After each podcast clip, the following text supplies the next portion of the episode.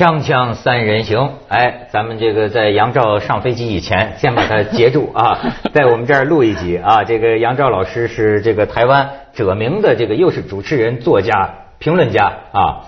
所以啊，我听说啊，哎，现在台湾人聊不聊大陆的事儿？偶尔吧，也也多多少少都会知道一些。比如说大陆要是出个怪啊，这这特特别好玩的。可能台湾人也会聊。台湾那个新闻，它像有些专门的新闻台，就像咱们的资讯台一样，它整天的滚动播出的一些新闻，它好像一般都会有有有一小个时段，就是讲一些这个大陆寻奇的。而且他们会用一些大陆的新闻的画面跟大陆新闻的题材，那所以台湾大家对大陆的东西也都不陌生。台湾好像我看啊，选择大陆新闻啊，基本上是猎奇。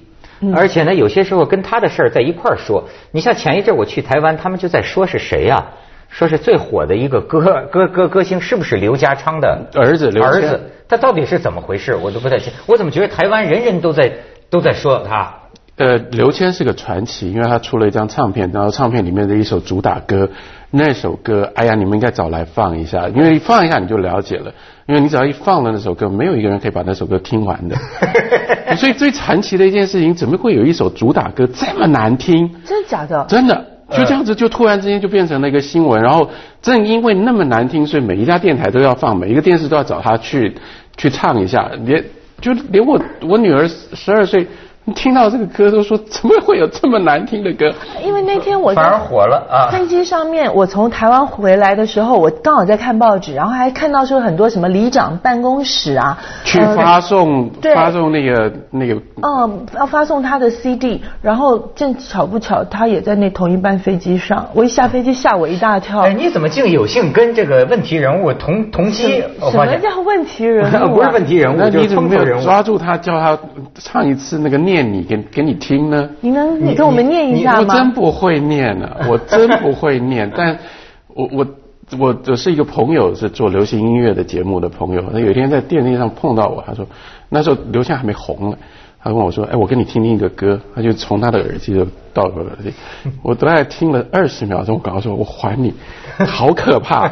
我说：“怎么可能有这种东西？”是不是因为大家对于他的父亲对，所以有一个更高的对他有更高的期望不是不是不是，完全不是。不是我反倒私下里听到的啊，是他们另一路，他们就说啊，说这么难听啊，是因为他爸爸有钱，说他爸爸就说在能够让这首歌啊。我无数次的在台湾的各个台啊媒体就能够有这个播放播放率，是不是？反正听他们私下，其实他就牵涉到很多可以谈的，因为包括就是说他是刘家昌的儿子，为什么刘家昌的儿子唱歌这么难听呢？嗯，或者说为什么刘家昌的儿子就可以唱歌那么难听，还可以出唱片呢？嗯，但是我们也必须承认，如果只有这种争议的话，刘谦不会变成一个呃，不会这么大的一个新闻。他有他可爱的地方。他去上节目，这个规规矩矩、温温和和，他不是一个，他就不是一个坏小孩。然后你看了和蔼可亲，对吧？大家都喜欢他，所以他又让人喜欢，他歌又让人不能受不了。这两个很奇特的东西加在一起，他就变成了一个明星了。我的字典里没有放弃，因为已锁定你。我从不写空白的全是你。所以你看，这个时代，他有一些怪人物。我为什么想起？我觉得台湾就总是很猎奇。那个时候说他的时候，也说大陆也有类似的，放了放了一个广告歌。哎呦，那个也是难听的。最后难听的有关部门呐。下令停播了，就是，就是，都我是发现两岸有很多相似，台湾没有有关单位可以停播留钱，这不一样。哎，那我再问问你啊，我们说这个郭美美说的如火如荼的，台湾人知道她吗？呃，不是每一个人都知道，但是很多人知道郭美美、卢美美，这个这个大家都都听说，都知道啊。但是详细的状况可能不会那么清楚。那我给你追踪报道了，郭美，你知道这个跟你们同一个美字的这女孩郭美美进军娱乐圈了，代言网游了，呃，什么出出专辑了，而且上杂志了，然后呢引起网友反感，纷纷声讨该杂志有没有道德底线，抗议让她。进入呃娱乐圈，甚至也说他的歌啊也是涉嫌抄袭啊什么的，他们就就开始说。但是这个时候啊，哎，其实我觉得这个东西是有一个。我我我自己怎么怎么感觉哦？就是说我我觉得谁也没有权利去封杀封杀他。你真正想封杀他的，你就不要关注他。但是越是越是那些所谓喊着要封杀他的人，其实是对他关注越高的一个人。我比较不理解的事情，我很惊讶的是，这次会发现他在《家人》杂志上面出现。这个是我比较不解的。呃，我不知道这个杂志怎么了，这个杂志。呃，Mary Claire，我们在台湾叫《美丽佳人》，那在内地就叫《佳人》。这本杂志呢，它应该如果没记错，它的出处应该是法国，它的母公司是一个法国的杂志。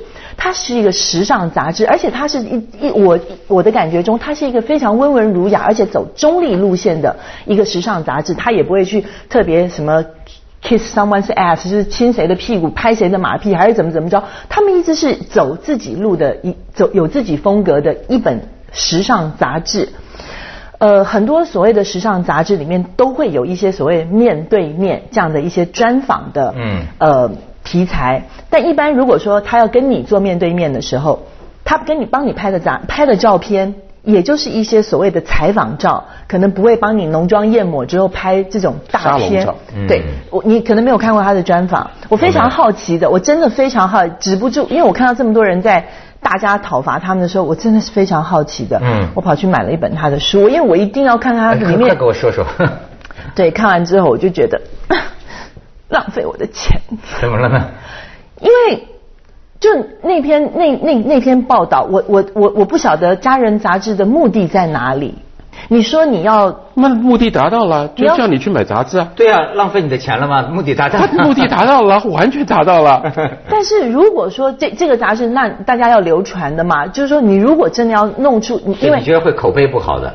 呃，也不是说口碑不好，而是因为它的封面标榜了，就是说你想知道了，我们都问了，嗯，你就觉得说。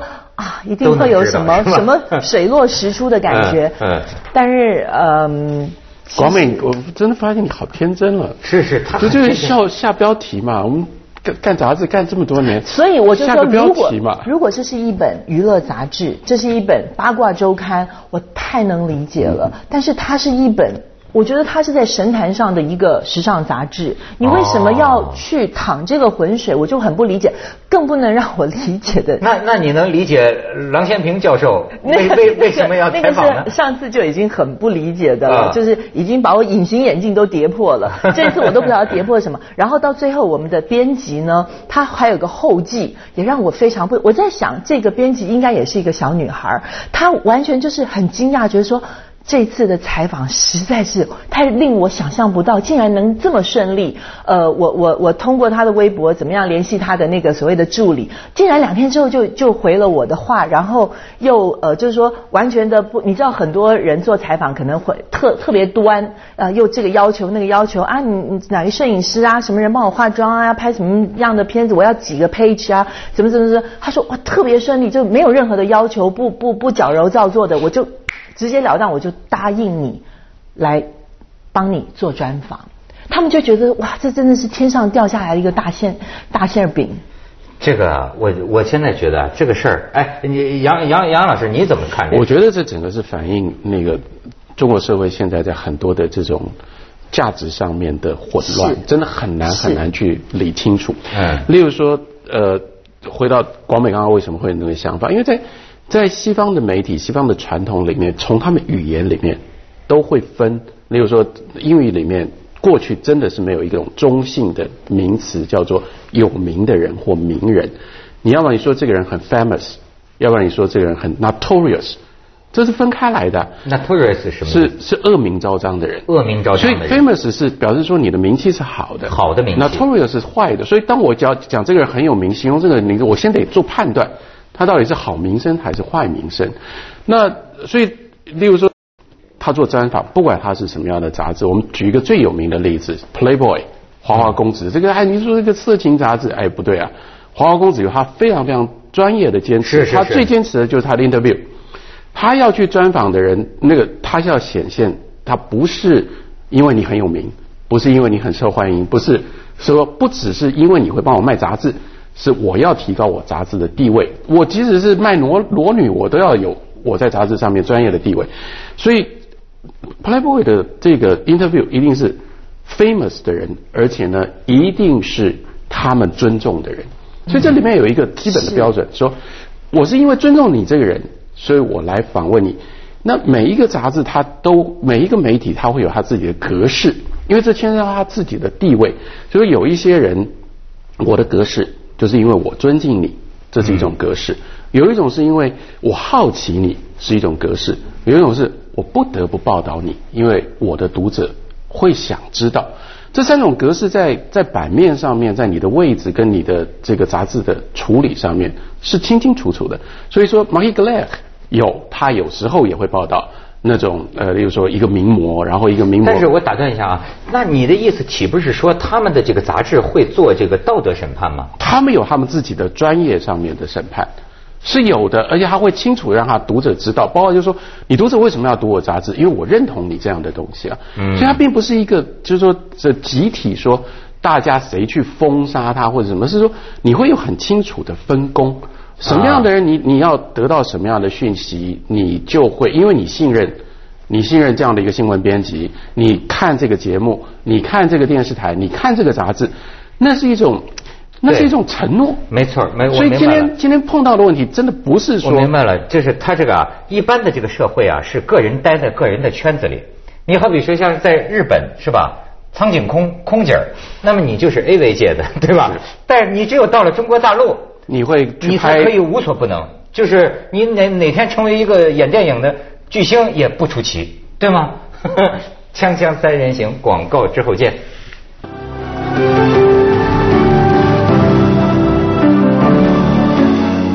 其实我挺能呃意会啊，就说大家呀觉得不忿儿，这种不忿儿吧，这个在这些年里啊，在中国大陆已经多次出现。是，就是某些人，我们那么样的不耻他，我们那么样的讨厌他，可是为什么他还越讨厌他越骂越火？而且呢，更让我们气愤的是挣着钱了，这眼瞅着就能挣着钱了，你知道吗？这这哎，这个是，但是我后来想啊。这是我们选择的社会，是有什么样的社会？真的是没有办法。就是说，如果是古典型的社会，没有这个问题。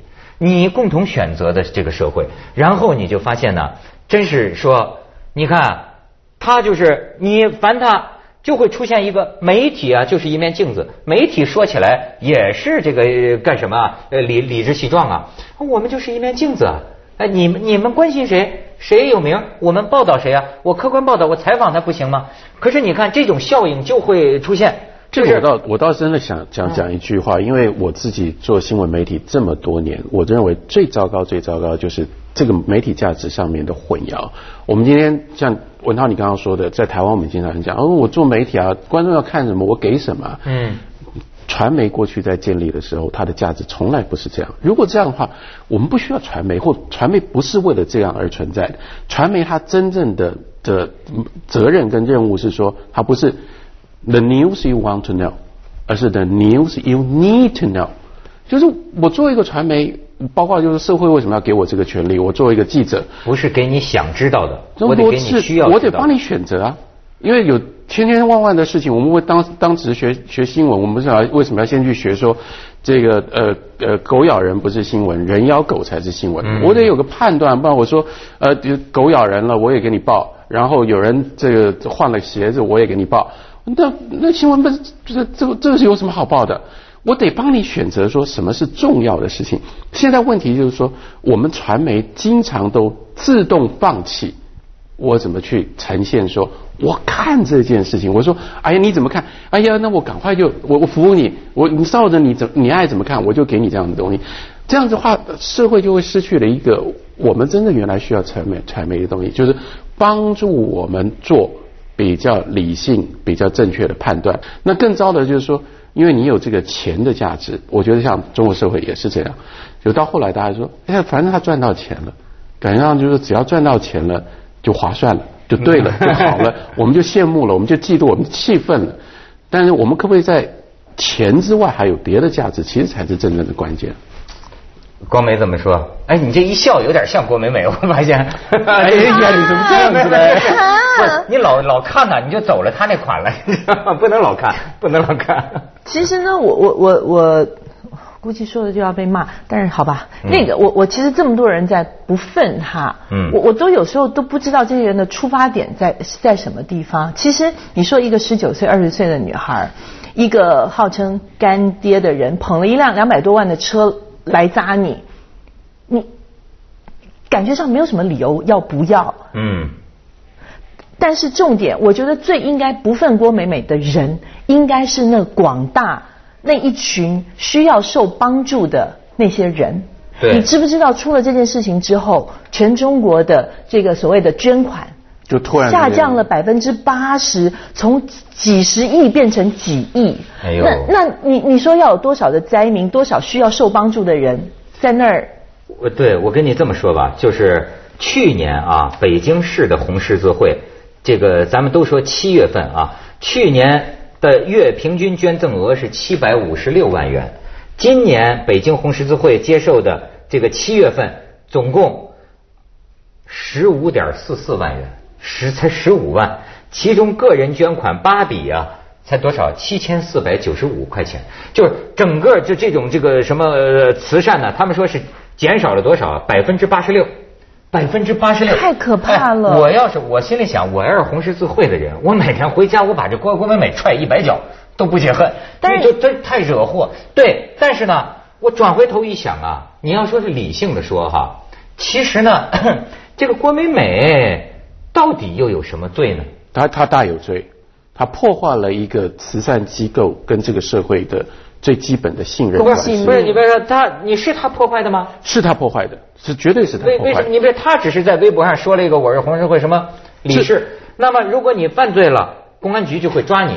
其实杨老师，你是不是要说揭发呢，还是破坏？不是我我我文涛，我要讲的是说，我不觉得他做的是犯法的事，但是法律不是我们评断一个人的是非唯一的一个标准。嗯嗯，就是说。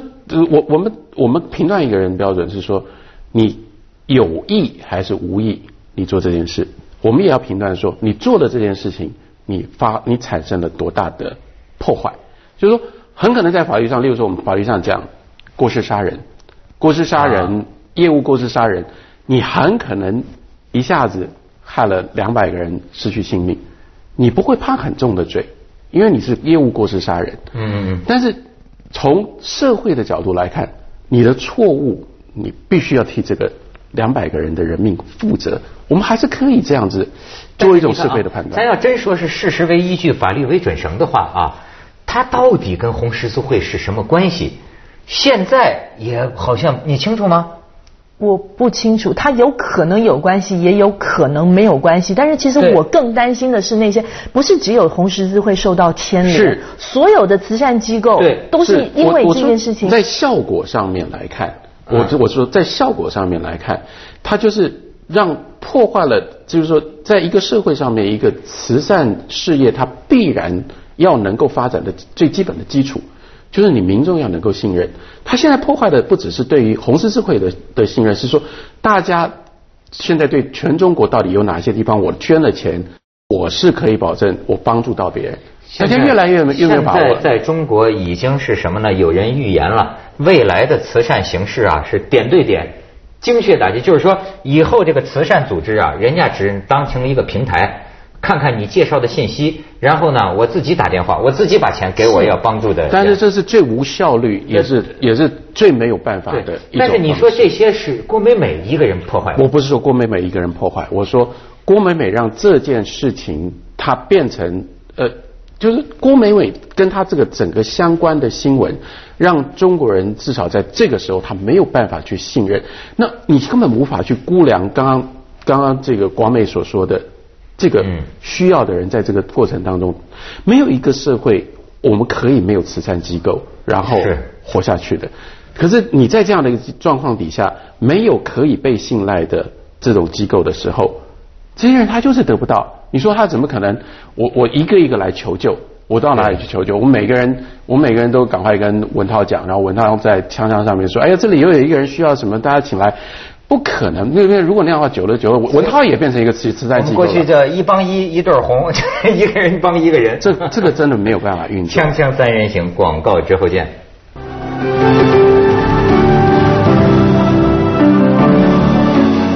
你看杨老师的意思就是说，他打着红字红十字的头衔去炫富，就说这个你不能说他是年幼无知，不能是吗？那么他怎么可能，或者说他不可以不知道这件事情是错的嘛？就算他不知道，他做这件事情仍然是错的。那么好，就是说，呃，假如红十字是黑的，如果没有郭美美，大家还相信着。这样更好些吗？当然更糟，但是这个前提就是说，那那红十字会是真的。我们还是至少现在在没有任何的证据的情况下，我们假设说，原来红十字会它是可以发挥一定的功能的。那现在郭美美当然破坏了红十字会的功能，它连带的把所有中国的慈善机构，它怎么样去建立民众的信心，都必须你让整个中国的慈善事业跟社会的信任关系必须全部重新来过嘛。我或许这你当然可以可以，我们可以 cynical 的说，哎呀，这也许郭美美最大的贡献，让所有这些东西重新翻来过，但这仍然该怎么说呢？对，还是一个 cynical 的说法。但是你看啊，从从某种这个公民权利上来讲哈，比如说他只要不是呃罪进监狱的，他不是罪犯，呃，他的罪行查无实据的话，那么郭美美她作为一个公民。他可以选择娱乐事业吗？是他当然可以啊。问题是我们的娱乐事业出了问题嘛？我们的娱乐事业也觉得说，哎呀，这个人反正有名了，我赶快趁这个机会，嗯，骗人家来多买两本杂志。我我觉得这个该被谴责的不是郭美美啊，该被谴责的是现在想尽办法要利用郭美美的名声的人了。我觉得还是一样，就是说作为公民，你还是回头问说，他们不能做这个事啊？他们可以做啊，但我们也可以谴责啊。我觉得一个社会，他后来会慢慢健康，就是每个人站不同的立场，每个人都可以把他自己要说的话，不是说要去找一个什么样的单位把这个事情封杀了，这个不能做，都不是这样，而是说一个社会它应该有不同的声音。有人觉得说，哎，我我在这里我要赶快捞一点好处，我们就有人可以把它指出来说，你就是在捞好处啊，你不要再这样干了，我们可以谴责他们。反正我就觉得我们选择这社会掉进一个怪圈就是说啊，你越讨厌谁。谁越老在你眼前晃，这个还真的就是你这些媒体，包括接着下来为您播出《珍宝总动员》。其实你是不是期待第二天早上一翻开报纸，你就能够看到你讨厌那个人出现呢？其实你想的。